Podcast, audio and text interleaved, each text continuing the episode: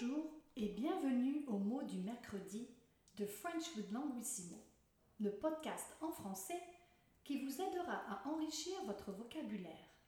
Je m'appelle Vanessa, je suis fondatrice et PDG de Languissimo. J'ai hâte de passer ce moment avec vous. C'est parti Aujourd'hui, je vais couvrir la différence entre raconter et rencontrer. La plus grande difficulté que les étudiants rencontrent est la prononciation entre les deux. Rencontrer veut dire to meet. Le verbe a deux sons, en et on, et il y a un R après le T. Il est donc important que vous preniez le temps d'articuler et de bien prononcer les syllabes.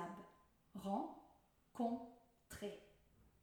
Rencontre, meeting, est le nom féminin du verbe rencontrer et a pour synonyme réunion, qui est aussi un nom féminin.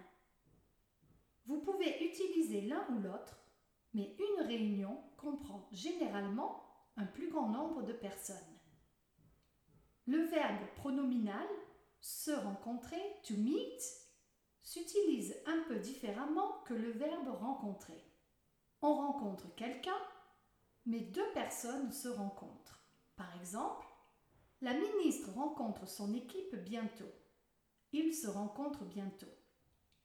Je rencontre la directrice demain. Nous nous rencontrons demain. Raconter veut dire to tell. Il est important de bien prononcer le A dans la première syllabe. Il n'y a pas de R après le T, donc on prononce ra, con, T. Il s'utilise surtout dans l'expression raconter une histoire, to tell a story.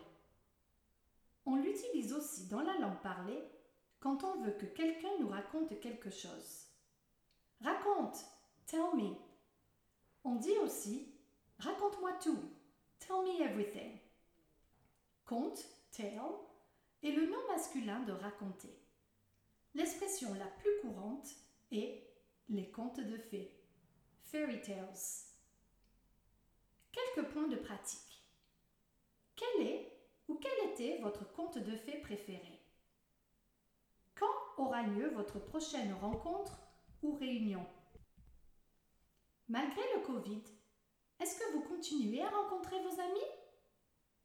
Où vous rencontrez-vous d'habitude? En ligne? À l'extérieur?